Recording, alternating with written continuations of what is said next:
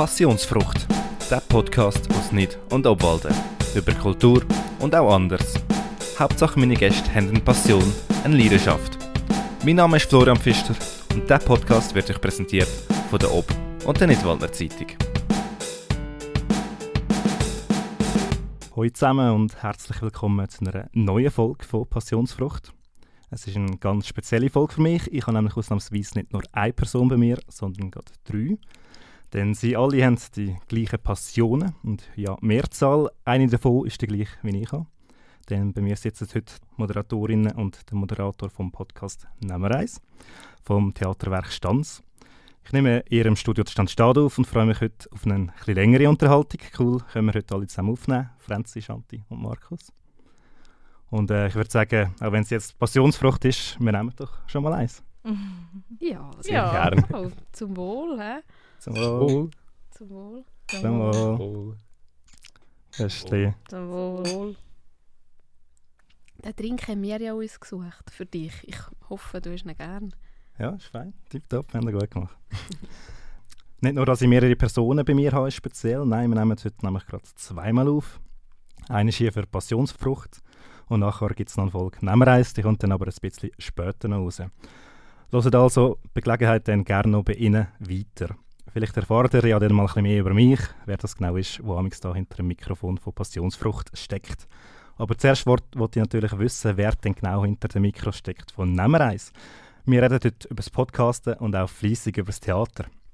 Die erste Frage ist wie immer die obligate Frage und die stelle ich gerade euch allen drei.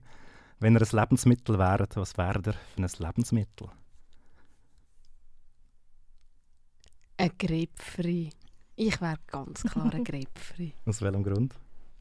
Das ist manchmal schon ein bisschen miesepetrig, aber eigentlich doch ein, ein, ein lustiges. Wenn wir so. Markus? Eine Cremeschnitte. Wieso? Cremeschnitte sind einfach gut. Oh, wie bescheiden. so bin ich. Super. Ich wäre irgendwie so ein Karamellzeltli. In der Überdosis wird es krank. Also macht es krank. Ja, mal schauen, wie viel wir heute von dieser Überdosis zu spüren bekommen. Ähm, ja, nehmen wir eins. Ich ha- würde einfach mal anfangen mit der Frage, wie sind, wie sind ihr auf den Namen gekommen? ich glaube, das ist ganz lang das Corona-Brainstormen gsi, wo einfach nicht mehr gegangen ist. Wir haben nicht mehr dürfen machen, was unsere Leidenschaft angeht, das Theater. Und haben dann gefunden, wir machen irgendetwas. Und keine Ahnung, irgendwie sind wir auf die Idee gekommen, es soll ein, lockeres Stammtischgespräch werden. Und keine Ahnung, Shanti, weisst es du noch, wie genau? Also, ähm, ja, ich weiß nicht, ob ein Name entstanden ist. Und zwar, ähm, Franzi los jetzt weg. Wir hatten eigentlich alle die Aufgabe gehabt, zwischen 10 und 20 Namen für einen Podcast zu haben. Und ich habe das zwei Minuten vor der Sitzung gemerkt gehabt und habe dann gedacht, okay, ähm, Stammtischgespräch, nehmen wir eins. Und habe das vorgeschlagen und irgendwie haben alle gefunden, hey, das hast du dir mega gut überlegt. Das war so eine zwei Minuten Notfallidee. gewesen. Das sind immer die besten Ideen. Absolut. Ähm, ja, Technik macht ja der Simon, den wollte ich natürlich auch erwähnen. Ähm, ich glaube, ihr habt ja von Anfang an ähm, habt ihr eigentlich Technik zur Verfügung gehabt. Ist das auch ein Vorteil für euch gerade? Also, wir haben einfach jemanden mit dem Know-how zur Verfügung gehabt, aber wir haben schon recht improvisiert angefangen Aha. mit ähm, diesen normalen Gesangsmikrofon und dann haben wir müssen so Strimpfli davor spannen, weil es sonst eben nicht so gute Qualität hat vom Reden und ah, weißt du noch? Ja, ich weiss noch, wir haben gerade letzte haben wir nach der Aufnahme haben der Simon und ich unseren Gästen erzählt, wie es angefangen hat, wie wir von Ort zu Ort gezogen sind, teilweise auf Stühlen gesessen sind, wo während der Aufnahme am Zusammenbrechen sind und wir müssen in der Hocke verharren und die Folge durchziehen, wie wir in Räumlichkeiten sind, wo plötzlich oben dran jemand zu duschen hat und wir haben das in der Aufnahme, während der Aufnahme gehört und dann haben wir gehört, wie das WC gespült wird und also wirklich, wir sind so richtige Nomaden zu dieser Zeit. Wir haben einfach dort aufgenommen, wo wir irgendwie Platz hatten. Manchmal auch bei der Franzi in der Wohnung. Ich weiss noch, bei etwa Oh 30 ja. Grad. und Game of Thrones Bücher haben, Ja, haben, ähm, haben äh. Wochendecke gehabt, zum ja. Dämpfen, ja. zum Schalldämpfen. Also, Also, ja, wir sind nicht so ausgerüstet gewesen. Aber der Simon, ja, der hat halt auch ein grosses Lager Mhm. und äh, wir haben auch ein bisschen Synergien nutzen, wo wir extrem dankbar sind und dann Ja. sind wir ein bisschen dazugekommen. Und Genau. Jetzt sind wir ja glaub, fix da. Ähm, wie ist das stand gekommen? Auch wieder durch Simon. er hat da ein Lager angemietet und hat gesagt, hey, was meint ihr? Können wir da einen festen Ort machen, wo wir aufnehmen können? Weil natürlich, wir haben schon können amigs helfen, Franzi und ich, aber die, Haupt, die Hauptlast vom Aufstellen, vom Transportieren von der Ware, war halt immer beim Simon. Gewesen. Und es hat uns natürlich oder auch ihm viel Arbeit auch abgenommen. Wir haben vorher haben wir uns immer etwa eine halbe Stunde, dreiviertel Stunde vorher treffen und zuerst mal aufstellen und dann haben wir irgendwie 50 Minuten aufgenommen und dann haben wir wieder eine halbe Stunde abgeräumt. Also es war wirklich extrem zeitintensiv. Gewesen, ja. Ja, und gerade hier, eben, es ist sein Lager, wo jeweils gleich immer umgebaut wird, wenn wir aufnehmen. Also es ist nicht immer fix so, es wird auch anders gebraucht, es wird äh, sehr divers genutzt hier. Aber hier kannst du halt auch eben, wir haben jetzt, wir müssen jetzt das erklären, weil man sieht es ja nicht. Wir haben ringsum, um uns herum eigentlich die Wände mit schwarzen Vorhängen verhängt, dass es eben nicht so hallen zum Beispiel. Und vorher haben wir viel ins Henkel dürfen, weil eben, es hat ja eh nicht dürfen stattfinden und dann haben wir das mal zwischendrin dürfen nutzen. Und das ist halt ein riesen Saal. Das hat hure gehallen teilweise. Mhm. Und wir mussten noch Abstand haben, weißt du, am Anfang. Oh ja. Wir mussten Mindestabstand müssen haben. Und einfach so die ganze, die Leute, die den Senkel kennen, jetzt sind wir das dritte hoch meistens gewesen und auseinander gesessen. Und wir haben nicht zu laut reden, damit das Mikrofon nicht über, ähm, überlastet ist. Wir aber müssen so laut reden, dass wir uns verstanden haben. Und dann wir müssen so konzentrieren. Ja, es sind, es sind schöne Anfangszeiten, Mhm. aber recht turbulent. Wir kommen am Schluss noch mal ein bisschen mehr ähm, zum Podcasten. Vor allem ein bisschen Inhalt und was eure Gästinnen und Gäste betrifft. Ähm, ich gehe jetzt aber zu meiner Rubrik Zitat. Äh, ich habe drei Zitate mitgebracht, jemand von euch, oder ihr könnt euch auch alle melden. Könnt einfach sagen, was ihr dazu denkt. Ähm, ob ihr einverstanden sind, vielleicht auch nicht. Ähm, das erste geht aber noch äh, über Podcasts. Ähm, nämlich ist das Zitat vom Programmdirektor Deutschlandradio, vom Andreas Peter Weber. Podcasts funktionieren immer dann, wenn sie eine persönliche Handschrift haben, wenn sie direkt für die Hörerin oder den Hörer gemacht sind und wenn sie interessante Themen verhandeln, gerne auch jenseits des Mainstreams. Langer Satz. Ich würde dem zustimmen, weil, also ich merke selber, die Podcasts, die ich los sind schon, ich höre sie viel wegen den Moderatoren und weil ich mag, wie sie Fragen stellen oder die Gäste, die sie einladen und Themen, die sie behandeln. Also eben so die, die eigene Handschrift haben, wo du wegen dem auch wieder willst, den gleichen Podcast hören Das ist gerade das Beispiel von einem Podcast, der äh, Was ich so fasziniert. sehr viel los momentan ist äh, der Lex Friedman. Er ist Amerikaner, Programmierer und Mathematiker, glaube ich. Und er hat jenste Gäste und er hat so eine ruhige, stoische Art, wo er einfach nicht wertend die Leute gleich ausquetscht und einfach immer weiter und weiter fragt, bis er zu den Infos kommt, die er will. Ja. Habt ihr noch etwas anzumerken? Ich finde es einfach faszinierend, wenn hinter einem Podcast mega viel Leidenschaft steckt. Wenn du merkst, die, die Leute machen das leidenschaftlich gerne und die haben so Freude daran. Das spürst du. Und dann höre ich auch gerne zu. Schön. Ich finde es sehr schön, dass Podcasts, sofern die Person, die den Podcast macht, oder Personen mit Leidenschaft dabei sind und es auch spannend aufgleisen, dass manchmal sich Leute auch mit Themen auseinandersetzen, wo sie sich sonst nicht würden auseinandersetzen Also eben, was man viel hört, so Wissenschaftspodcasts, die jetzt am Kommen sind, äh, wo die Leute ganz fasziniert zuhören, aber sind wir mal ehrlich, wie viele von den Leuten würden wirklich so ein Buch über Physik lesen? Aber ähm, eben so einen Podcast, denkt man, ah, ich höre mal drin rein und dann ja, interessiert man sich plötzlich für etwas, was man sich vorher nicht interessiert. Und das ist einfach, weil die Personen so eine magnetische Wirkung haben. Dann gehen wir doch schon mal zum Theater über. Und das zweite Zitat ist von Oscar Wilde. Ich liebe es, Theater zu spielen. Es ist so viel realistischer als das Leben. Ah, das ist so ein, Kla ein klassisches Zitat. Mhm. Das habe ich schon 50.000 Mal gehört in meinem Leben. Ähm, ich weiß nicht. Manchmal kommt es einem schon so vor, ja. Also manchmal ist es, ja, also was ich noch am Theater spannend finde, auch das Theater an sich oder das Theater schaffen bildet eigentlich wahnsinnig brutal auch so ein bisschen teilweise das in der Gesellschaft ab, wo gut läuft oder eben nicht gut läuft. Also das merkt man, man kann im Theater schaffen, egal wo man mithilft. Ähm, mitmachen und dann plötzlich sieht man so gewisse Sachen, wo man dann gemerkt ah, das läuft in unserer Gesellschaft auch so ab, einfach im grossen und Ganzen. Und das Theater ist dann wie so eine Kondensierung und da kann man wahnsinnig viel darüber lernen, aber auch darüber lernen, wie geht man mit gewissen Sachen und mit schwierigen Situationen. Also das denke ich schon, es ist so wie ein Brennglaseffekt. Ja, und es ist vielleicht ein bisschen unser Alltag, es passiert ja so viel und es ist vielleicht chaotisch und im Theater wird ein konkretes Problem oder eine konkrete Situation wird dann nachher halt in den anderthalb Stunden behandelt. Und darum ist es vielleicht, wirkt es mehr nach Realität, weil es wird einem vielleicht klarer aufgewiesen, dass man es einfacher verdauen kann als im Alltag. Dann gehe ich doch noch zum letzten Zitat von Kurt Tukolsky.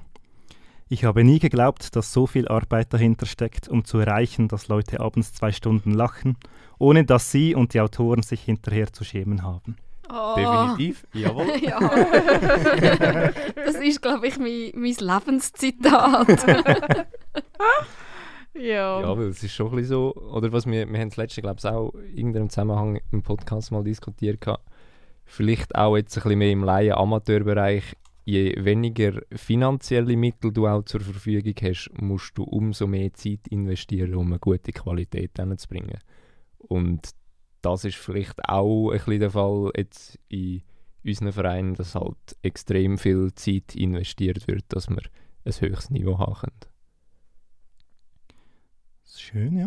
Äh, dann wollen wir doch mal dich, Franzi, ein besser kennenlernen. Ähm, ich habe ja immer die Eigenschaft-Rubrik Normalerweise äh, haben wir Gästinnen und Gäste immer etwas im Vorhinein zugeschickt. Jetzt, wo wir, halt, wo wir mal ein bisschen mehr Leute sind, haben, machen wir das ein bisschen anders.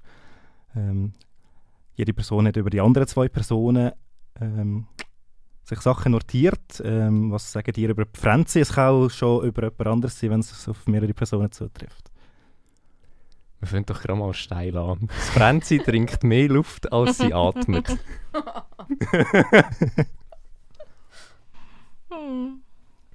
Was sagst du dazu? Ich tue mich dazu nicht äußern. nicht mehr wissen zu ja. Was sagt ihr schon noch über die Franzi? Das Franzi wohnt sehr nah am Theater und das nutzt sie gerne aus. In welchem Sinn nutzt es aus? Ja, in jeglichen äh, Situationen. Ich finde es natürlich auch ergebig, schnell noch vorbeizugehen, wenn äh, alles ringsum zu hat, aber Panoramabar offen ist im Theater. Oder ja. Man kann ergebig einfach schnell ob sie gehen. Kannst du vorbeischauen, wer rum ist? Ähm, auch noch etwas für typisch für Franzi ist, Franzi hat mehr Harry Potter Fanartikel als glaube ich jedes Kind auf dieser Welt. Ich würde gerne mal zu dir heichen. Zum schauen, wie das aussieht. Mhm. Mhm. Das ist äh, der Traum von vielen. Sehr cool. Jedenfalls in meiner Welt. Haben wir noch gerade weiteres? Oder ist das für einen Moment? Ja, etwas noch, wo Franzi und Markus ähm, zutrifft. Und zwar, Franzi und Markus sind bekannt dafür, dass sie früh heimgehen. Man kann jetzt sehr schlecht das Augenzwinkern über das Podcast-Mikrofon schicken. Ironie. Jetzt sind wir schon bei Markus. So, so. ja, dann bleiben wir doch gerade bei Markus, wenn wir schon etwas über ihn erfahren haben. Ich habe eine gute Eigenschaft über ihn und zwar ähm, die trifft noch nicht so lange zu, aber jetzt stimmt sie, seit kurzem wohnt der Markus endlich an einem tollen Ort. Und ich kann gerne mal ein bisschen länger hocken bleiben und muss nicht noch irgendeinen Zug verwischen.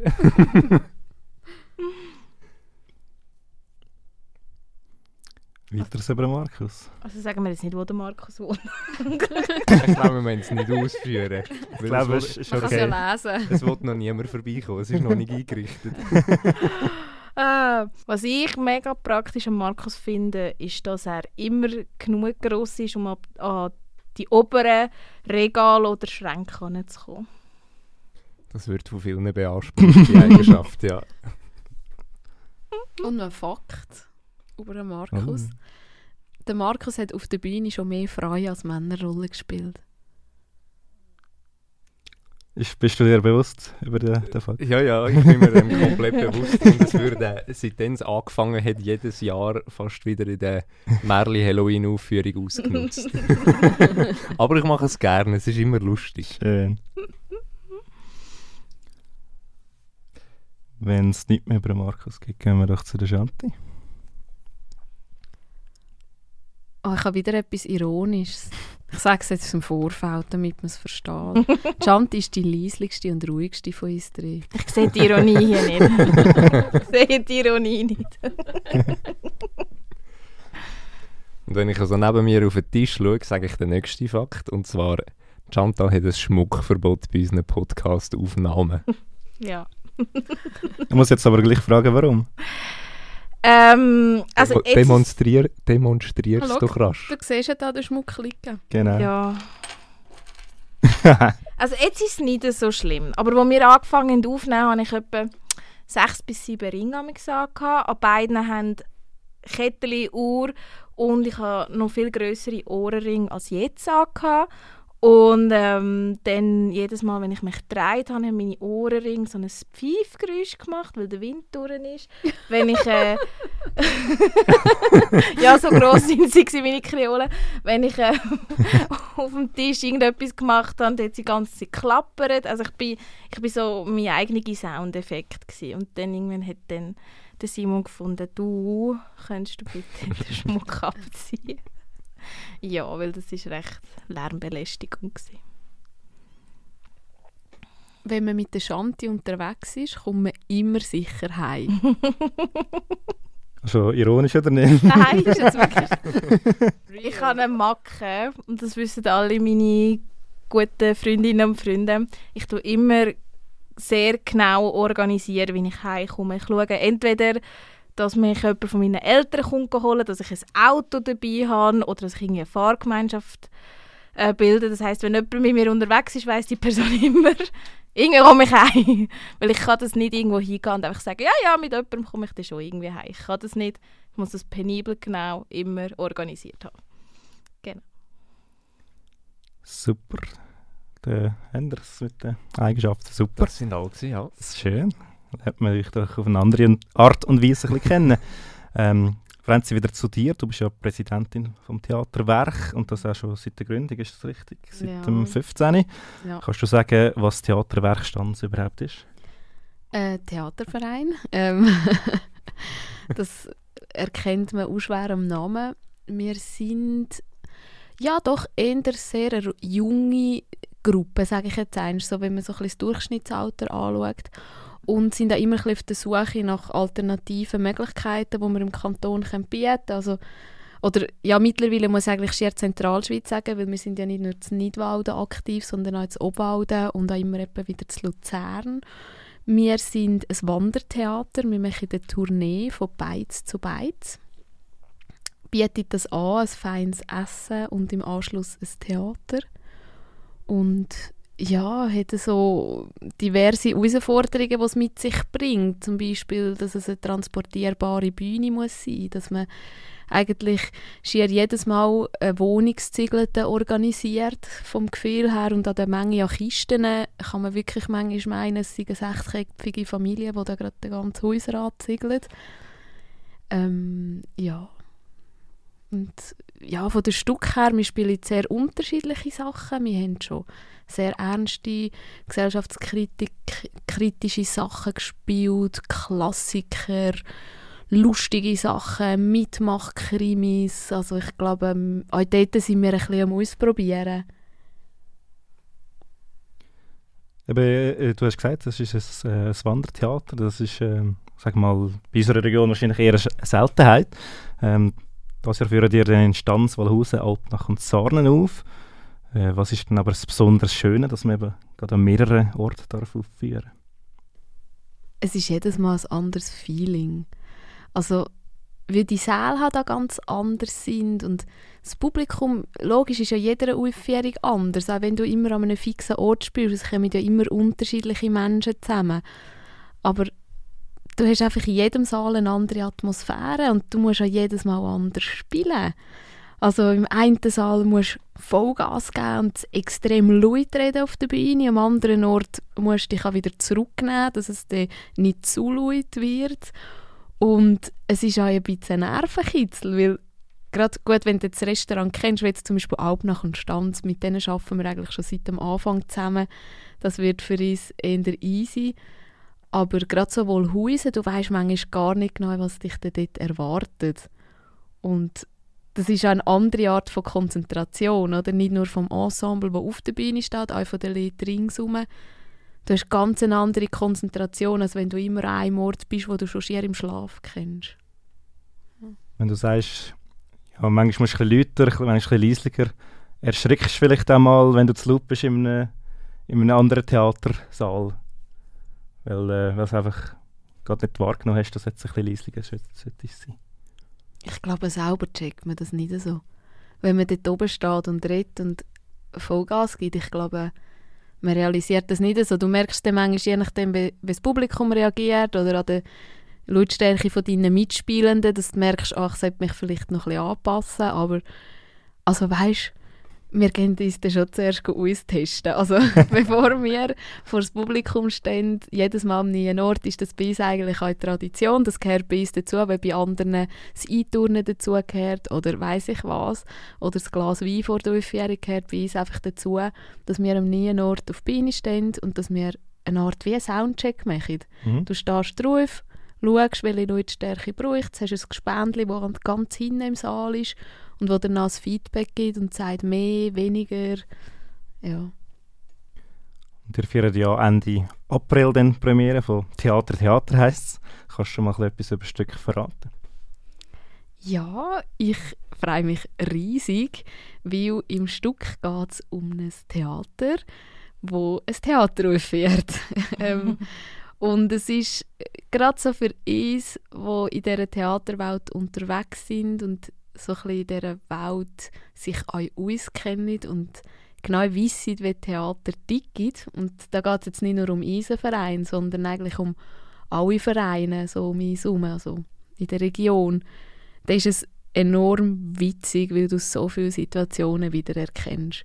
Was genau so passiert oder was immer wieder inszeniert wird, weil es schon seit 50 Jahren so gemacht wird, dann macht man es immer nur so und ich freue mich, dass unsere Schauspielenden dieses Jahr auch Theater ein bisschen auf die Chip nehmen Obwohl wir es gar nicht böse meinen, sondern es ist auch eine humorvolle Art, um zu zeigen, wie vielseitig Theater kann sein kann. Und ich glaube, viel mehr verraten wir nicht. Man muss einfach schauen, ja. Ja, hast du schon mal ein bisschen Spannung erzeugt.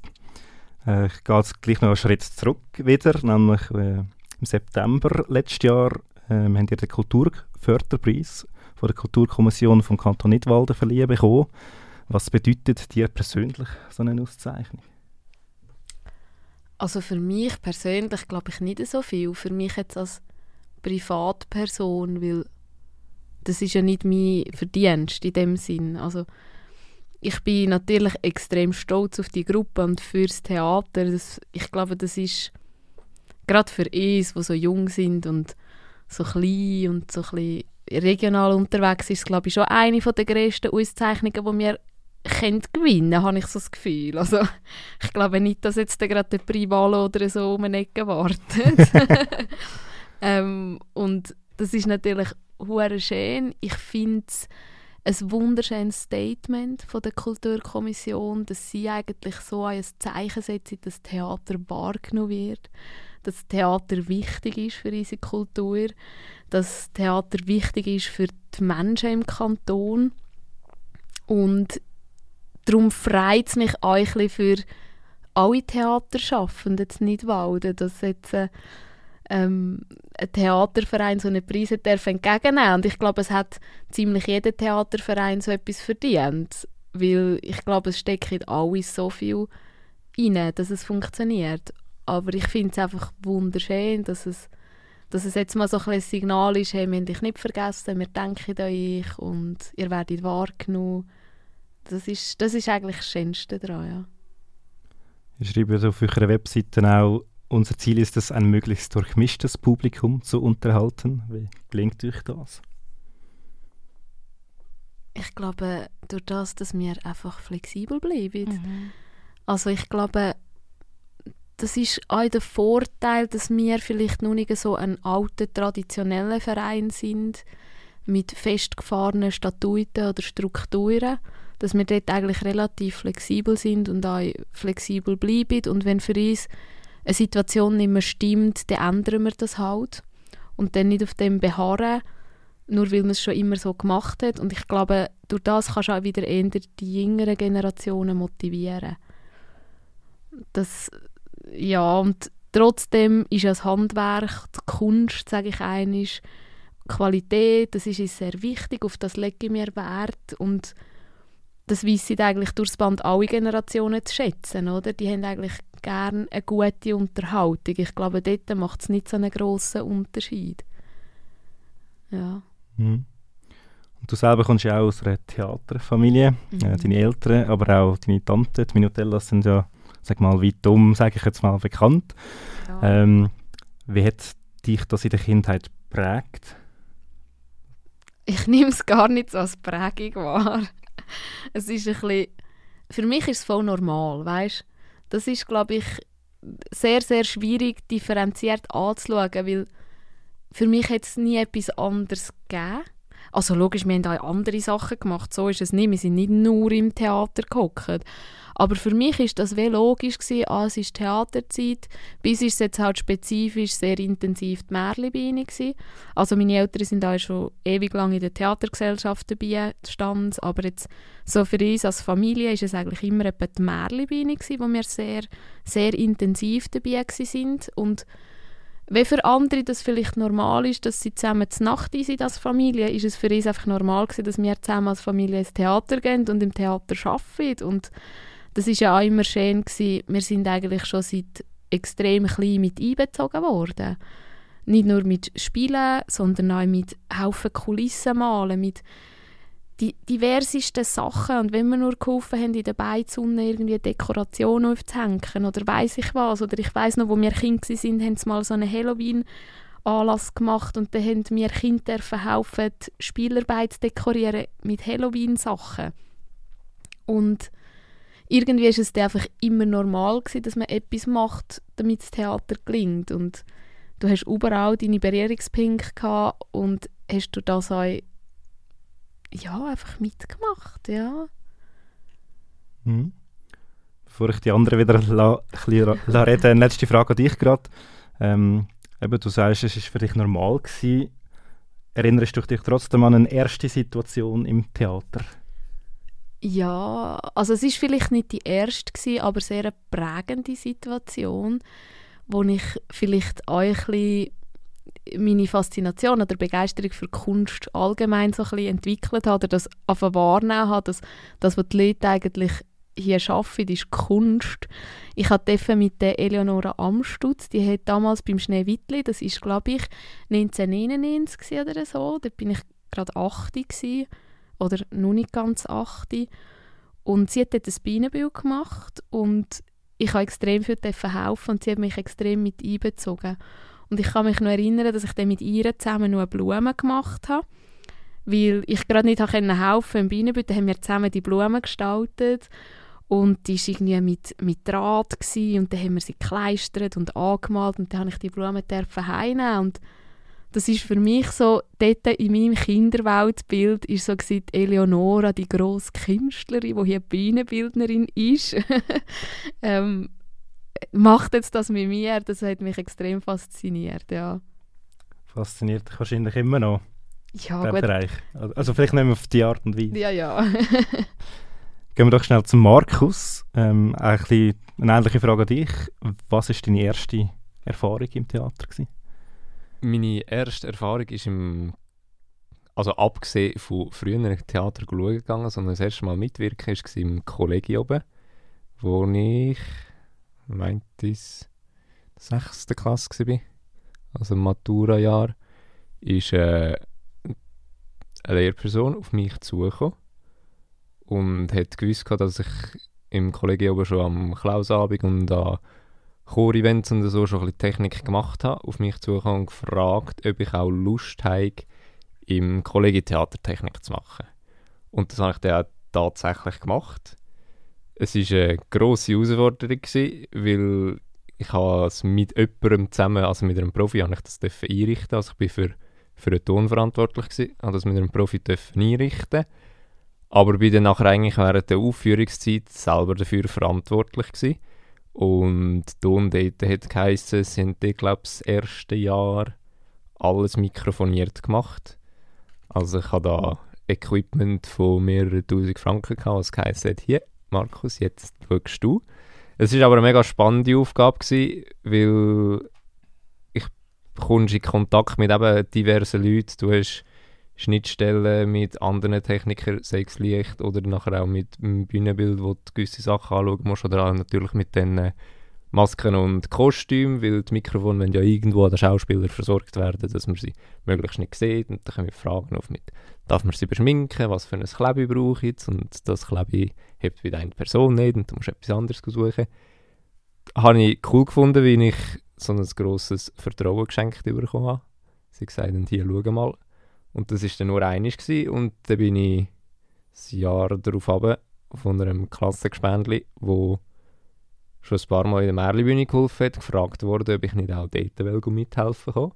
Und das Jahr darauf bin ich dort das erste Jahr in der Technik. Gewesen. Dann noch ein Jahr später bin ich in der TGS das erste Jahr in der Technik gewesen. und seit letztem Jahr bin ich im Theaterwerk auch dabei. So mal schnell zusammengefasst, wenn ich in die Theaterwelt gekommen bin. Genau, und du bist ja auch ein bisschen später zur Nehmerreise gekommen. Vorher waren es ja nur die zwei Frauen. Gewesen.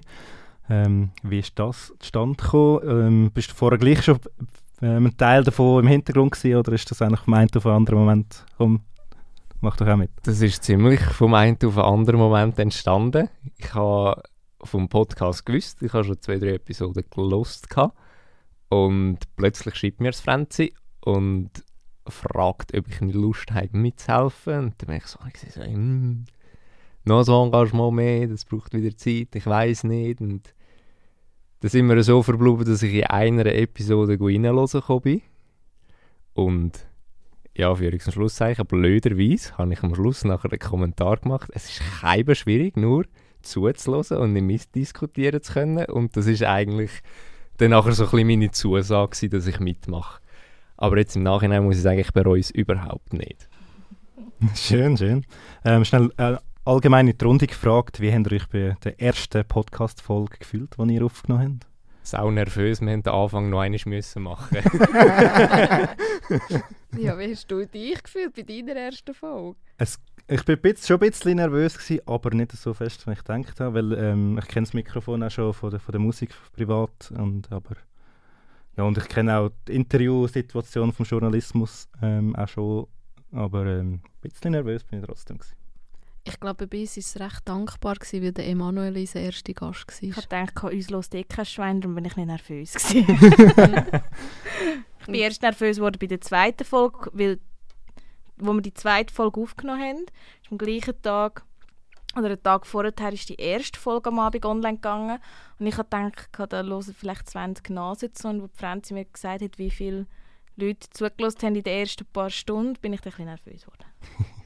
Ja, aber es ist, also es ist wirklich noch gut, gewesen, dass wir am Anfang Gäste hatten, die wir persönlich kennt Mhm. haben. Und das war irgendwie viel einfacher. Gewesen. Und du hast ja, also für dich war es schon schwierig, gewesen, Markus, weil die erste Folge, die du aufgenommen hast, war eigentlich unsere Jubiläumsfolge. Gewesen. Ein Jahr nehmen wir eins.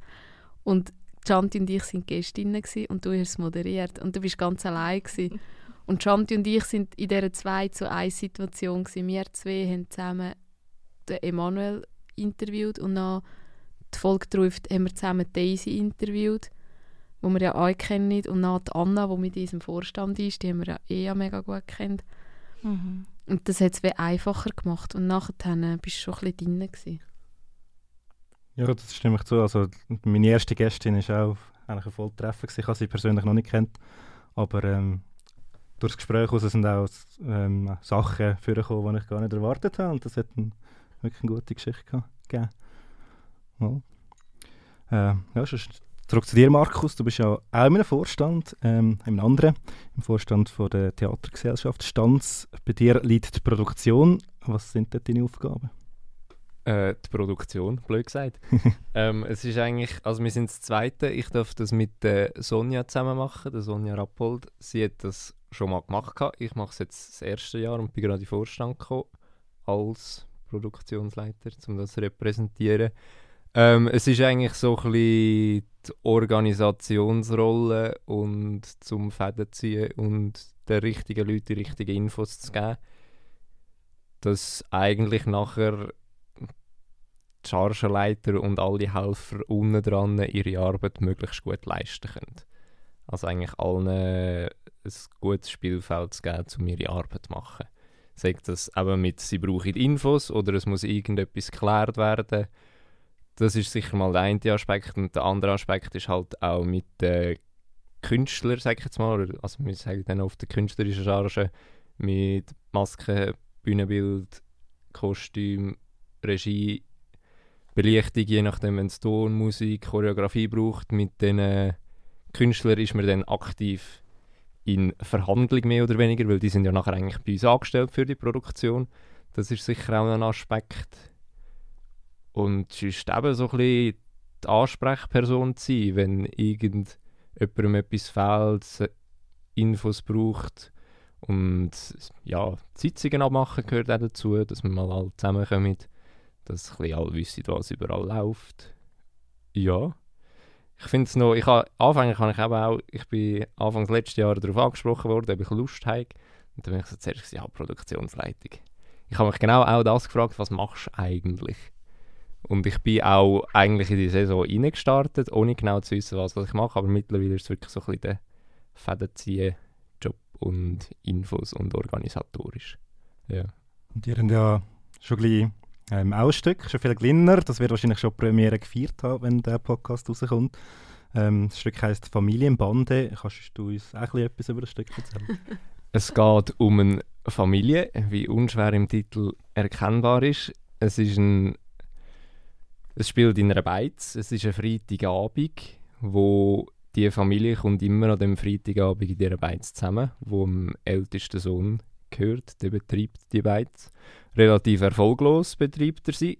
Trotzdem treffen sie sich dort an besagtem Freitag. An besagtem Freitag hat auch noch die Frau vom älteren Brüder Geburtstag. Sie haben eigen- Jüngere Brüder. auch vom jüngeren Brüder. Ja. Ich habe jetzt stark überlegt, dass ich nicht falsch sage, aber ich habe es falsch gesagt. Ich bin, glaube ich, die Person, die das Stück am achtbesten kennt. Ja, nebst dem Spieler und der Regie. Ja. Genau, das ist so etwas. Es sind nur sechs Leute, die dabei sind, aber es ist die Mutter, der ältere Brüder, der jüngere Brüder, die jüngere Tochter und der Kellner und auch die Frau vom jüngeren Brüder. Und sie haben eigentlich vor, auswärts essen zu gehen, aber durch familiäre Komplikationen sind sie dort eigen Beiz geblieben und haben dort äh, das Nachtgegessen und den Geburtstag gefeiert. Und ja, man, ich finde, man darf es unbedingt schauen kommen, weil man erkennt eigene Familiensituationen in dem Stück wieder. Es ist aber nicht schwer zu verdauen, weil es um Familienkomplikationen geht, sondern es ist tatsächlich eine Komödie und man darf auch herzhaft lachen dabei. Sehr schön. Ja, aber den Kommentar von dir, Franz, müssen wir schon noch auflösen. Du, du, hast, oder du bist Regieassistentin. Ja. Was, was machst du da? Ich bin quasi die Sekretärin von der Regisseurin. Die Regie Also, assistieren. ja, also also es ist wirklich so ein bisschen, es kommt, es kommt hure darauf ab. Du kannst es nicht pauschalisieren. Es kommt nämlich extrem darauf ab, wer Regie fährt, weil die arbeiten immer ein bisschen anders. Gewisse brauchen das auch intensiver, andere weniger intensiv. Es geht darum, dass ich alles minutiös genau aufschreibe, was äh, inszeniert wird. Muss jetzt die Person links durchlaufen und auf den Stuhl hocken, muss sie rechts durchlaufen und sortieren alles das wird alles notiert, es wird ähm, den Spielenden natürlich geholfen beim Text. Irgendwann kommt die Situation in der Probe, was heißt so, und jetzt proben wir ohne Textbuch. Und dann geht es darum, dass sie es natürlich noch nicht so ganz kennt, dass du dann hilfst und einschreitest. Und gerade jetzt in der Endphase bist du natürlich einfach am Notizen machen. Also jetzt sind wir so die letzten anderthalb Wochen vor der Premiere und dann muss der Text eigentlich sitzen oder der sitzt da das Jahr, aber eben, es kommt immer ein bisschen darauf an, auf die Produktion und so.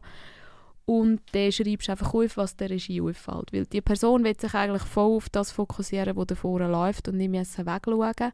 Und die brauchen einfach jemanden, der schreibt. Also wenn jemand stehen kann, dann wäre die Person natürlich auch noch super geeignet für Regieassistenz. Ich kann es nicht, ich schreibe es normal auf. ja, manchmal geht es auch darum, hey, kannst du alle Spielenden informieren, wir proben morgen erst um 8 Uhr oder Mal muss ich auch am, am Markus als Produktionsleitung mal ein paar Sachen mitteilen, die noch in der Probe entstanden sind. Keine kannst du zum Beispiel schauen, dass wir am Samstag Musik haben zum Proben. Sind so ein so Sachen. Ja, ist wirklich so ein bisschen wie Sekretärin, Assistentin, ja. Mhm. Ja, ich habe es, ich äh, letztes Jahr auch gemacht, ein Märli. Und es ist schon so, es ist eben von Regisseur zu Regisseurin anders. Ich hatte jetzt Glück gehabt, dass wir einen Regisseur hatten, der das Theater und die Leute kennt. Durch das habe ich, würde ich mal vielleicht ein bisschen behaupten, ein bisschen weniger zu tun gehabt. Aber es ist, äh, man schaut halt und es ist wirklich, der Regisseur, äh, er hat nicht Zeit, immer alles zu denken und immer alles machen zu können. Und man kann, ich finde, es ist auch ein Job, wo man recht viel vom Theater sieht und mitbekommt, was überall läuft. Man muss mal zum Beispiel mit den Kostümen schauen, dass das und das parat ist. Oder eben mit der Technik schauen, dass etwas läuft, Requisiten schauen, dass die, oder schauen, was ist rum von den Requisiten, was muss noch gemacht werden. Und ja, aber schlussendlich ist man einfach da und hilft der Regie aus, wo man kann. Ich wollte an dieser Stelle noch schnell vorausschauen, nämlich schon aufs nächste Jahr, dann ist ja Jubiläum, 200 Jahre TGS. Ähm, einiges, ist, einiges ist geplant, unter anderem ein Filmprojekt. Können ihr dort vielleicht schon etwas verraten? Ja. Äh, es gibt ein Filmprojekt im Stil von einem Dokumentarfilm. In dem Dokumentarfilm gibt es einen Theaterverein, wo ein Stück studiert und man sieht eigentlich so ein bisschen in die Vorgänge in, in dem Theaterverein ein. Wie wird das Stück probiert, wie, oder es, also es geht auch vor allem um die Leute selber nachher, die das proben, was für Charaktere sind dort, wie interagieren die, das eigentlich, wo man, wenn man ein Theater schauen geht, verpasst, den ganzen Prozess, der hindurch passiert wird, dokumentarisch aufzeichnet. Dort haben wir das Ensemble schon zusammen. Wir haben Anfang Dezember dürfen einen Trailer drehen. Jetzt ist das momentan so ein bisschen auf Eis, bis die Idee um Ostern mit Proben und ersten Übungen so ein bisschen anfangen nächsten Sommer wird der Film dann gedreht in einer sehr intensiven Zeit, wo alle müssen frei nehmen und dass sie dort nachher immer auf Abruf sind, dass der Doc-Film gedreht werden kann. Wir machen aber auch noch anders. Wir machen noch Haufen anderes im Jubiläum. Ja, es gibt eine normale Theaterproduktion. Also das Stück, wo im Film behandelt wird, ist äh, das Richtfest von Lutz Hübner. Das wird dann nachher im 24. im Jubiläumsjahr tatsächlich in einer normalen Produktion, wie man es kennt, gespielt. Es wird dort äh, Schnittstellen geben mit dem Doc-Film, aber man kann auch gut das eine nur den Film schauen oder nur das Theater schauen, aber wenn wir beides schauen, sehen wir dann nachher sicher Synergien raus. Und nebst eben dem Doc-Film und der Normalproduktion, die es gibt, sind jenste andere Events geplant, öffentliche Events, aber auch Events für die Vereinsmitglieder. Es wird, ich muss das nachher noch abklären, ob ich das sagen darf. Es wird eine Beilage geben in der Nidwaldner Brattung. Über das 200-Jahr-Jubiläum. Ja, mal, das wissen eigentlich Es relativ steht im viel. Programmheft. Also darfst Ah, also so gut, sagen. ja, es steht im Programmheft. ja, es gibt dort eine Beilage, wo der Christian Hug ist überall jetzt einmal ein bisschen dabei und nimmt den ganzen Prozess auf, wie eine Theaterproduktion zustande kommt und macht dort das Spin-off, was es zu den Nidwalner Pratik gibt, über unser Jubiläum.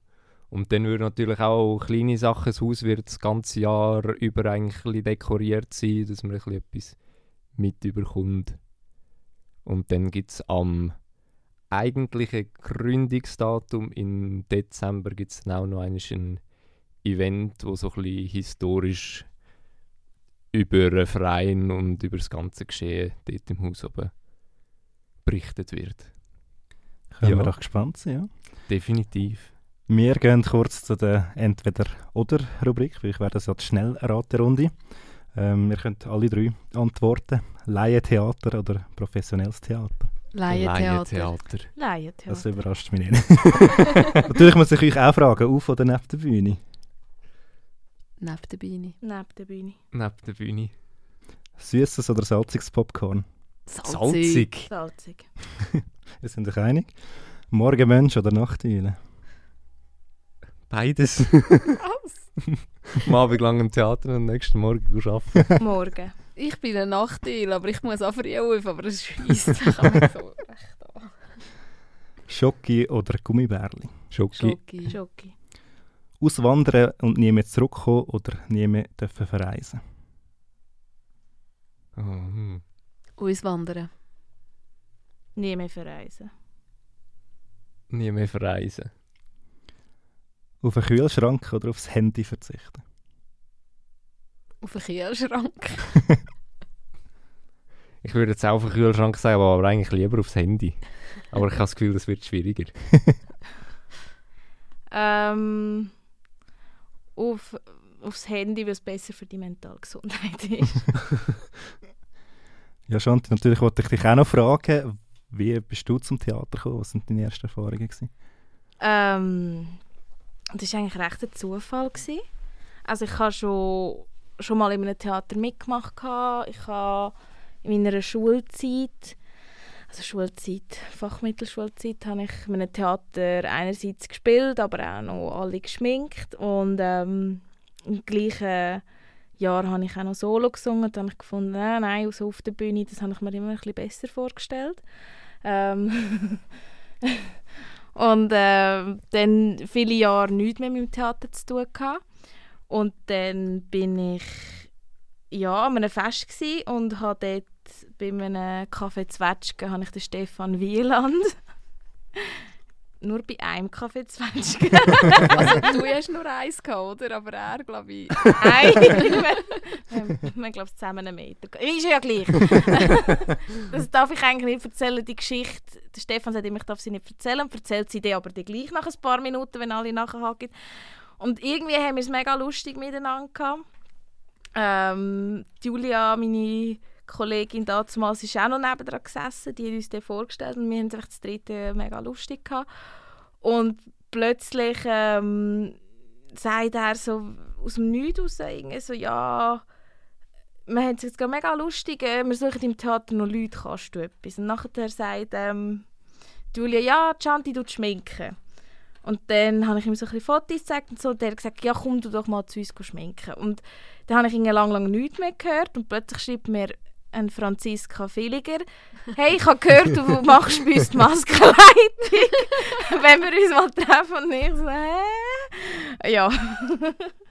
genau. Und dann äh, bin ich in gekommen, angekommen, habe dort den damaligen Vorst vom Vorstand Tammy, der Philipp und Franzi sind dort gewesen, das weiß ich noch.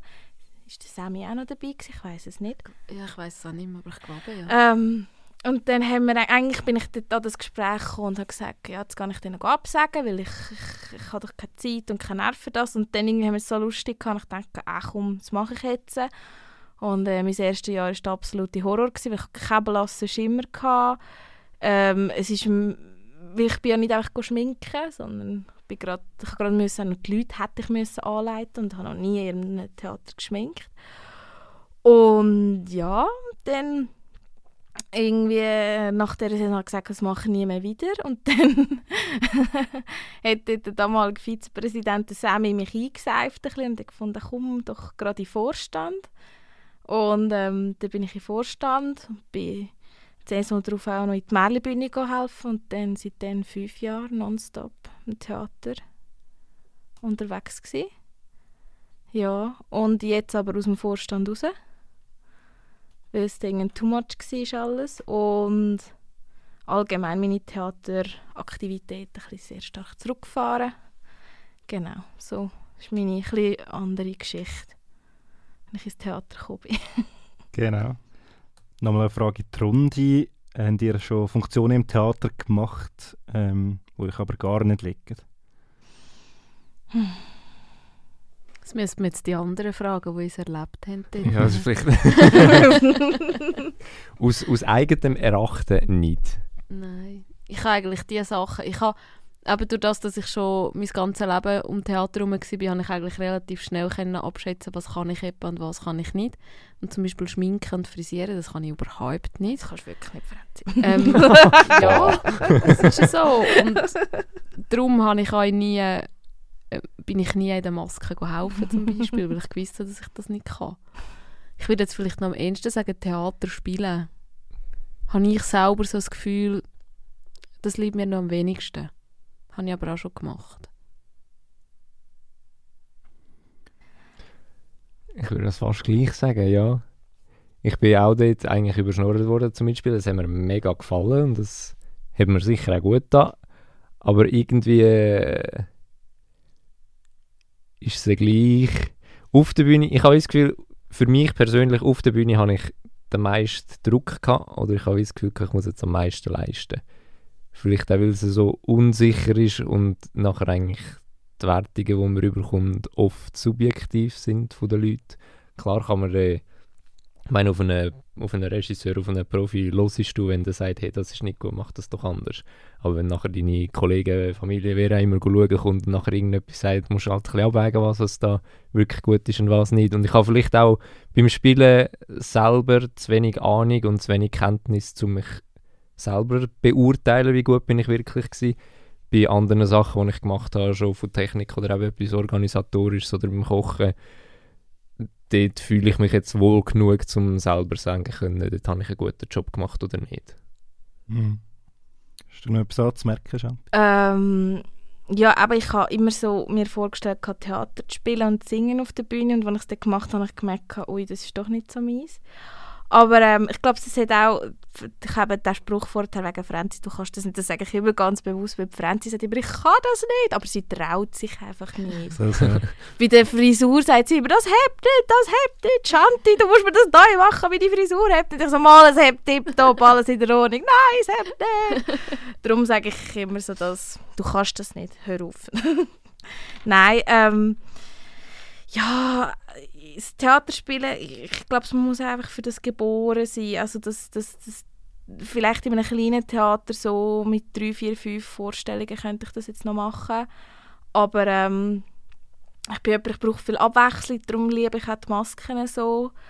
Oder allgemein so das, das, das, Schöpferische, weil es ist immer anders. Das ist immer dann plötzlich geht wieder etwas auseinander, es funktioniert etwas nicht, es hat wieder irgendjemand Hautproblem und du musst immer so ein bisschen flexibel sein. Und auf, dem, auf der Bühne solltest du klar, in gewissen Situationen musst auch flexibel sein, aber eigentlich solltest du immer die gleiche Qualität, immer das gleiche Stück ähm, aufführen. Und ich glaube, das ist so wie eine beispielsweise Märli-Bühne, fast 40 Mal das gleiche spielen. Ich glaube, das würde mir nicht so zusagen, aber es gibt, das Schöne ist, es gibt ja ganz, ganz viele andere Leute, die ums Verrecken auf die Bühne wollen. Das müssen wir nicht. Mhm. Genau. Eben das Theaterspielen, das nimmt, oder das Theater, ähm, beim, sich beim Theater engagieren, das braucht extrem Zeit. Hat es gleich noch Platz für andere Hobbys? Wenn ja, welche? Der Podcast. ja, ich, also es ist je nach Zeit. Ich sage jetzt gerade, jetzt haben wir auch in der Theatergesellschaft haben wir Endprobephase. Jetzt sind wir eigentlich wirklich fast jeden Tag da oben hast, vielleicht noch ein, zwei Abende in der Woche frei. Also frei im Sinne von probefrei, aber dann musst du jetzt sonst noch irgendetwas organisieren, machen und tun.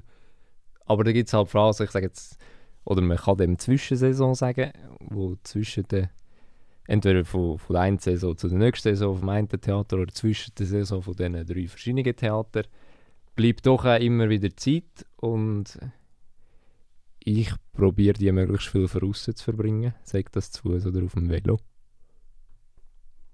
Ja. Und ihr noch etwas zu sagen? Ich bin so, sagen, eben weil ich jetzt das Theater ein bisschen auf die Seite geschoben habe, bin ich jetzt eigentlich so ein bisschen in dem Prozess das am Lernen, wieder ein Leben ohne das Theater. Das ist mega krass, wenn ich das Leute sage, aber es ist so, Kultur ist einfach etwas, das extrem Zeit frisst, wo aber auch, auch es nicht gerade mal es kann eine Sucht werden. Ich meine, man ist plötzlich der wo, wo hat man es heutzutage noch als Hobby, wo man einfach jeden Tag mit irgendwie 100 Leuten in einem Gebäude ist? Es, man hat ganz viele Leute, die man gerne hat dort, man hat es immer lustig, es, es, man nimmt nachher noch zusammen eins. Ähm, es ist halt schon, wenn man in die Kultur geht, man hat halt gerade alles rundum, man hat soziales Leben rundum, man ist verpflegt, man hat einen Ort, man hat ein Hobby, alles. Und ähm, das bin ich jetzt gerade ein bisschen am Lehren. das Leben ohne Theater und ähm, ja, ich, ich sehr gerne lesen. Ich wollte jetzt wieder ein bisschen mehr Zeit ins Lesen investieren. Ja, und einfach so Sachen wieder reaktivieren. Also Shanti, du redest, als ob du gar nicht mehr im Theater bist. ja, es ist so. Ich, ich mache jetzt gerade eine Entzugstherapie. ich muss mich daran gewöhnen, anders zu machen. Nein, also sie macht immer noch etwas. Also sie macht etwas, zum Beispiel immer noch die Maske. Sie ist einfach nicht mehr im Vorstand. Genau. Du kannst ja gleich noch schminken. Aber das ist halt für unsere Verhältnisse sehr wenig. Ja, extrem. ja. ja. Ich habe manchmal das Gefühl, mein Tag hat irgendwie 30 Stunden und nicht 24. Wenn ich so zurückschaue, bin ich manchmal selber erstaunt, was ich alles noch mache. Ähm, ich bin ja noch in, seit nächstem Mitglied von der Kulturkommission vom Kanton Nidwalden. Das ist für mich eigentlich auch mehr ein Hobby. Ähm, Finde ich mega cool und durch das natürlich auch immer wieder in anderen Formen Kunst und Kultur zu genießen sei es ein Konzert, sei es ins Museum zu gehen. Ich bin eine leidenschaftliche Skifahrerin. Das ist eigentlich so ein meine zweite Liebe im Leben. Nebst dem Theater ist der Schnee- und Wintersport auch schon immer ein grosses Thema gewesen. Das ist dann eher in der Familie von meinem Vater, wo das äh, mitgebracht hat und im Blut hat. Und ich gehe sehr gerne biken, wandern ähm, ich nähe auch immer wieder Sachen. Fasnacht ist für mich auch ein grosses Thema. Ich bin auch noch in einer Fasnachtsgruppe, wo wir immer etwas machen und auch noch hm, der Schmut oder Stand eigentlich, das darf man schon so sagen, so ein bisschen mitgestaltet und dazu beitragen, dass die Kultur am Leben bleibt. Und ja, habe ich etwas vergessen? Nein, ich glaube nicht. Manchmal entdecke ich, ich plötzlich wieder ein neues Hobby für mich. Also irgendwie habe ich immer noch ein bisschen Zeit. Ich lese sehr gerne.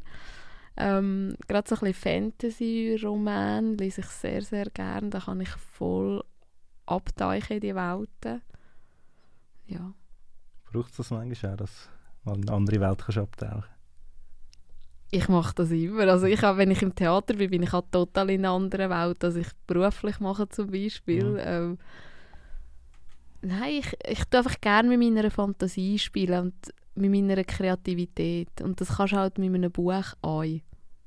Du liest zwar schon, es ist zwar schon ein bisschen vorgegeben, aber du musst dir ja dann gleich selber vorstellen. Ja. Genau. Ich würde sagen, wir machen heute mal 10 Minuten länger, weil ich werde gleich noch zu den Podcasts ähm, zurückkommen, noch zu der Rubrik Vorurteile. Ich habe heute noch schnell im Büro gefragt, jemand hat gesagt, viele Podcasts sind einfach zu lang. Mhm. Seht ihr das auch so? Nein, sie sind, wenn, dann sind sie langweilig und nicht zu lang. Wenn sie spannend sind, können sie nicht lang genug sein.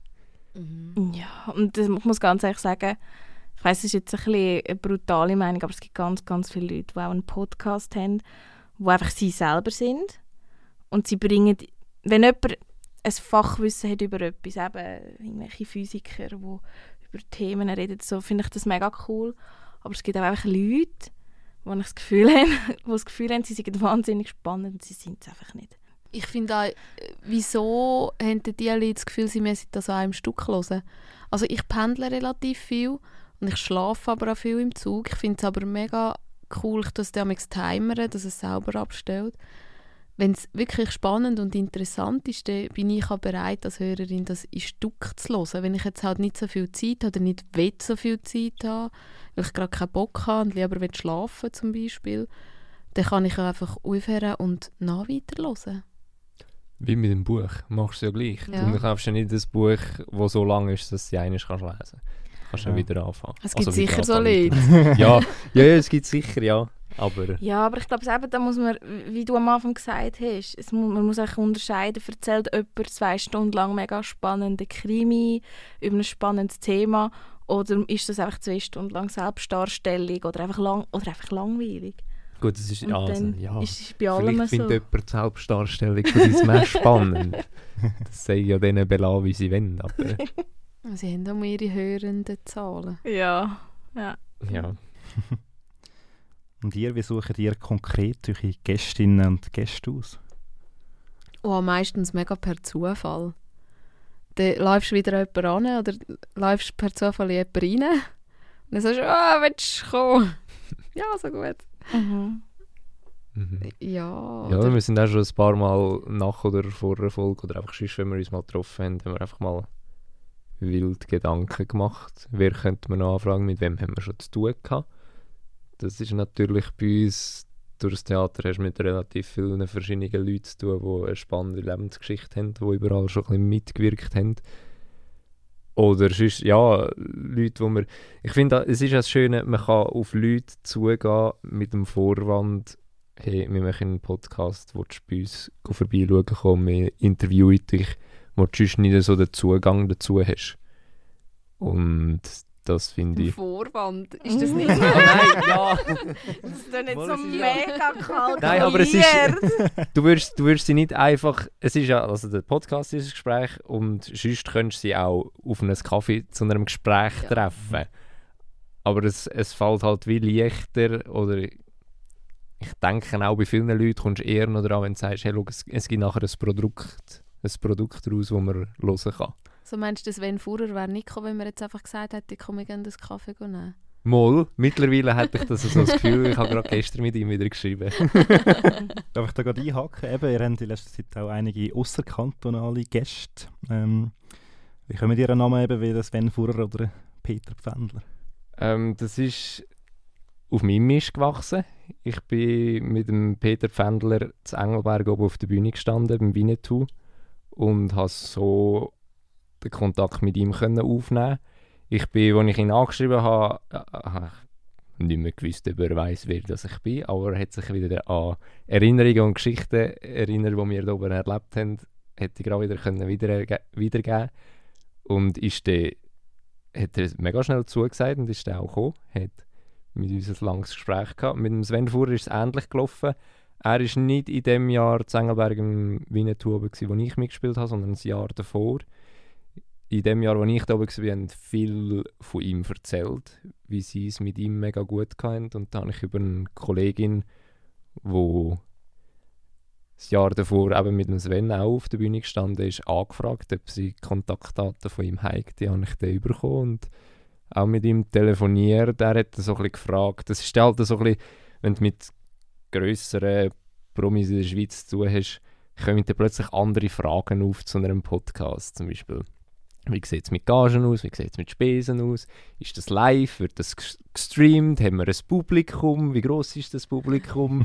wo du, also für uns ist es selbstverständlich, wir machen jetzt in dem Rahmen, aber dann hast du wie müssen erklären, die sind sich anders gewöhnt halt auch. Ja, ich Aber meine eben, wenn er sonst beim SRF arbeitet und da vor einem riesen Fernsehpublikum moderiert, oder? Und dann kommt dann so... Ja, Ja. ich komme mit drei einfach Kulturinteressierte, die sagen, wir würden gerne mit dir ein bisschen schnurren. Darum, also ich finde es schön, haben wir, oder sind jetzt sicher die beiden Leute der Schweizer Kultur so Promis, die sich auch noch Zeit nehmen für das Kleine, für einen Nachwuchs, vielleicht die Anführungs- und Schlusszeichen. Definitiv, ja. Ja, und, aber ich glaube, auch, wir haben schon teilweise gute Kontakte. Also ich glaube auch, wenn man dem jetzt einfach auf Insta oder so geschrieben hat oder ein Mail geschickt hättest, Ja. wärst du wahrscheinlich nie daran angekommen. Aber wir sind halt schon recht gut vernetzt, oder? Und dann haben wir vielleicht auch mal Gäste bei uns, ähm, wo dann sagen, oh ja, da kann ich euch jemanden geben, der nachher vielleicht eher noch Zugang hat. Ja, also wir haben noch weitere spannende Gäste geplant, aber Mhm. das sagen wir jetzt noch nicht mehr. Wenn ihr auch nicht. Wie bereitet ihr euch konkret auf einen Podcast vor? Wie viele Fragen stehen da schon vor der Aufnahme und wie viel ist dann wirklich spontan? Also es ist auch ein bisschen abhängig. Wir haben eigentlich eine Vorlage mit dem Ablauf drauf, äh, wo wir dann auch den Leuten normalerweise zukommen, wie es so ein bisschen abläuft. Und dort sind, ich sage jetzt mal plus minus zwischen 8 und 12 Fragen sind einmal drauf. Von denen wir manchmal all bis kaum eine brauchen. Das ist einfach, oder so nehme ich es wahr, es ist so ein bisschen eine Guideline, wenn du dann nachher hier bist, hast sicher irgendwo wieder etwas zum Aufgreifen, weil du hast dich ja über die Leute informiert, du hast dich recherchiert, was möchtest sie, über was möchtest du gerne mehr wissen und dann können wir anhand von diesen Fragen einfach etwas aufgreifen. Aber es kann auch sehr spontan werden. Ja, es, eben, es soll ja locker sein, oder? Mhm. Und durch das schauen wir nicht so strikt auf den Ablauf. Ich kann jetzt, ich hocke ja neben dir, Flo, gell? ich sehe Mhm. immer so auf die Genau. Laptop. Du bist ja schon ein bisschen anders organisiert. Das ist so. Sehr journalistisch, so ein bisschen so stelle ich mir einen klassischen Zeitungsjournalist vor. Es muss ja vielleicht nicht unbedingt mal so sein, aber das ist jedenfalls meine Wahrnehmung. Sehr vorbereitet, die Fragen schon sehr gut ausformuliert und aufgeschrieben. Und bis ist es manchmal so, wir lassen uns recht treiben und manchmal, gell, wir haben auch schon Gäste gehabt, wie zum Beispiel der Hefe, die haben einfach mal eine Viertelstunde erzählt und wir haben einfach zugelassen und haben sie Genau. einfach ein bisschen quatschen, ja. Mhm. Genau, wenn ich vielleicht auch zu mir das kann sagen mir ist es mega schwierig. Ich wollte eigentlich so ein bisschen auf die Stunde kommen, ziemlich genau. Und es ist verdammt schwierig, wirklich herauszufinden, soll ich jetzt da noch nachhaken, aber ich wollte das am Schluss gleich noch fragen, ich wollte das ja noch wissen. ist gar nicht so einfach und meistens habe ich da zu viele Fragen, heute auch wieder ähm, dabei. Und ja, es ist, es ist eine Gratwanderung, wie viel willst du jetzt spontan machen und wie viel ja, kannst du halt nach, nach dem Schema. Wenn du ein normales journalistisches Interview hast, jetzt als, als Zeitungsjournalist, dann geht halt äh, das Interview vielleicht einmal zweieinhalb Stunden. Und dann kannst du wirklich fragen, fragen, fragen. Und äh, jetzt, wenn du es aufnimmst, ist es doch, doch etwas anderes. Genau. Gut, dann müssen wir jetzt den Simon fragen, aber wir haben glaube ich auch schon Fragen rausgeschnitten, gell? Mhm. Gut, habe ich eins, zwei auch schon, weil, ich einfach, weil es einfach die Antwort hat. Ist irgendwie, ja, ist wirklich gar nicht interessant gewesen. Aber das ist eher die Ausnahme bei mir. Ähm, etwas Letztes wollte ich noch schnell fragen, nämlich bei euch ist es ein bisschen anders als bei mir. Ich tue immer als einzelne Person moderieren. Ihr seid immer das Zweite, jetzt in unterschiedlichen Kombinationen. Hilft euch das, dass ihr noch jemand anderes an der Seite habt? Manchmal ja, manchmal nein. Ich weiss noch, das Franzi hat einisch ähm, die erste Episode alleine mal gemacht und du... Nein, nicht die erste Episode. Also nein, nicht die erste. Die erste, die eine Episode allein gemacht hat. So. oh ja. Und du hast dort danach, wie gesagt, im 1 zu 1 Gespräch kommst du viel tiefer ins Gespräch rein. Weil, ja, das Zweite ist halt wie, wenn du einmal schwimmst, kann der nächste Frage stellen. Da ist immer die Moderationspartner oder Partnerin, die danach aushelfen kann. Aber ich finde es also ich find's eigentlich schön, das Zweite, auch weil es nachher es gibt ja so ein eine grössere Gruppe oder einfach so ein bisschen das Lockere und Treiben lassen kommt vielleicht durch das ein bisschen mehr auch noch auf. Durchschnaufen ist ein grosses Ja. Stichwort. Also, es ist wirklich so, wenn du allein bist und allein moderierst, weißt du sicher auch, Flo, du musst eigentlich immer 100% fokussiert sein. Und bei dir ist es vielleicht etwas anderes, es ist dein Job. Wir arbeiten nebenbei nur so ein bisschen 100%. Mhm. Und dann kommst du manchmal, du hast, bist seit dem Morgen um 5 Uhr auf, hast einen strengen Tag gehabt, hast geschafft, hast vielleicht einen schwierigen Tag gehabt, kommst am Abend um 7 Uhr hier zum Simon ins Lager und musst noch voll abliefern. Wenn du allein bist, dann, dann bist du viel mehr gefordert und du kannst nie kurz abschalten. Du musst wirklich immer da sein. Und wenn du das Zweite bist, dann kannst du dich auch mal darauf verlassen, dass dein Gespendli jetzt übernimmt und du schnell kannst, sei es nur schnell einen Schluck trinken und ein bisschen durchschnaufen oder ja, einfach so ein bisschen, es ist, es ist wirklich viel relaxter. Oder? Ja, also ich, ich finde es schön, das zweite Moderieren. Ähm, es, es, ich habe das Gefühl, es ist halt einfach, wenn zwei Personen sind, gibt es halt auch immer wieder andere Inputs. Also jede, ich würde sagen, jede Person von, oder wir alle dann einfach je einen anderen Schwerpunkt setzen oder würden einen anderen Schwerpunkt setzen und dann gibt es einfach eine viel bessere Durchmischung. Ich habe das Gefühl, wenn wir wenn, immer die, wenn jetzt wir vielleicht ähm, immer einzeln würden, dann wüssten wir immer, ah, okay, wenn der Markus moderiert, dann wird heute der Schwerpunkt ein auf dem sein, wenn Franzi moderiert das, wenn ich moderiere das und so. Und ich habe das Gefühl, es gibt auch viel bessere Durchmischung. Mhm. Dann habe ich noch eine allerletzte Frage. Mit welchem Getränk nehmen ihr am liebsten eins? Bei mir ist es in dem Fall klar. ähm, schwierig. Darf ich keins sagen? Das ist jetzt eine blöde, Ant blöde Antwort. Der Wu, Wu ist auch hure gut. Gewesen. Der Wu, der ist aber schon lange her. Der Ja, Den haben wir, da haben wir mit wieder, Amerika. der muss wieder mal das Comeback Mhm. feiern. Ähm, bei mir ist es ganz klar, weil ich nicht wahnsinnig gut Schnaps verleide. Ähm, entweder Weisswein oder ein Bier. Ja, ich traue es schier nicht zu sagen, aber es ist glaube ich schon Berliner Luft. Ich finde das mega lustig. Lustig ist das richtige Wort. Ja, die, die mich kennen, die wissen es. Alles klar. Ja, dann schließen wir doch gerade mit dem Satz ab. Ähm, ich bedanke mich vielmals bei euch drei. Es war eine sehr spannende Erfahrung. Gewesen. Es ist ja noch nicht fertig. Wir nehmen, aber, wir nehmen nachher noch eins äh, in eurem Podcast. Liebe Zuhörerinnen und Zuhörer, wechselt dann äh, die Gelegenheit eben zu dem Podcast noch über, sobald der erscheint. Danke fürs Zuhören, die Passionsfrucht und bis gleich wieder.